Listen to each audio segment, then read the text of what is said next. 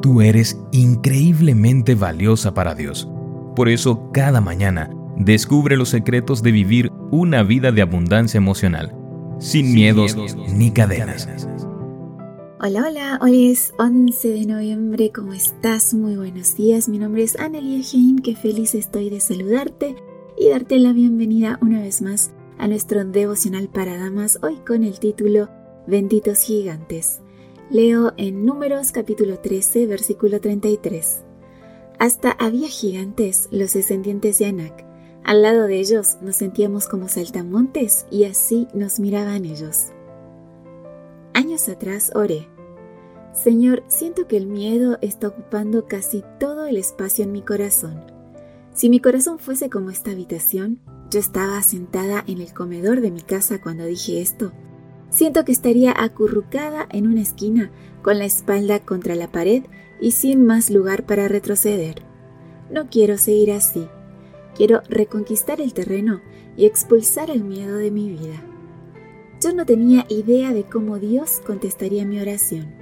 Ahora, años después, me parece lo más lógico que Dios me haya enviado una serie de desafíos, cada uno más grande que el otro la única forma de desalojar al miedo, ese terrible inquilino que no solo no paga, sino que además destruye nuestro corazón, es enfrentándonos a los gigantes.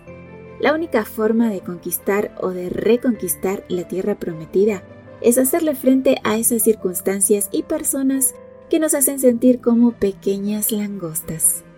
El autor cristiano Graham Cook en su artículo Gigantes en la Tierra Prometida dice que no solo es bueno que haya gigantes en la Tierra Prometida, sino que además es absolutamente necesario.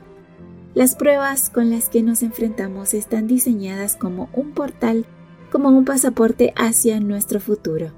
Siempre hay gigantes junto a una promesa porque los necesitas.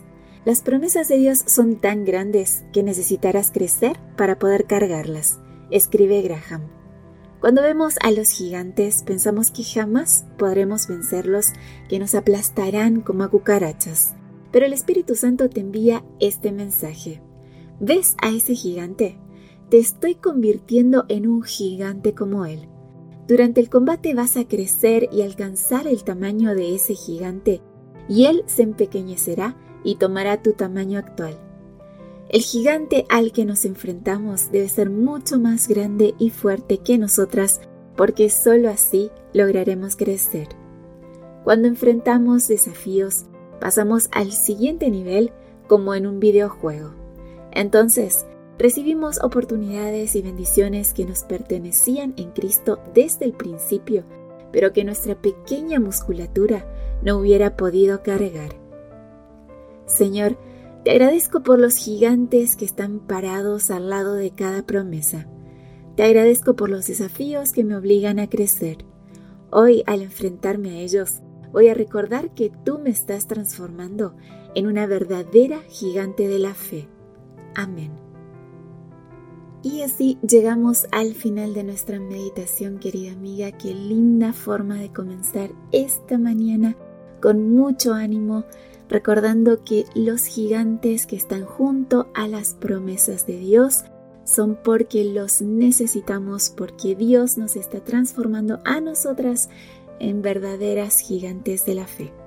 Que tengas un lindo día con Jesús. Gracias por tu compañía. Recuerda compartir estos audios y que mañana tenemos una cita aquí en nuestro devocional para damas. Gracias por acompañarnos. Te recordamos que nos encontramos en redes sociales.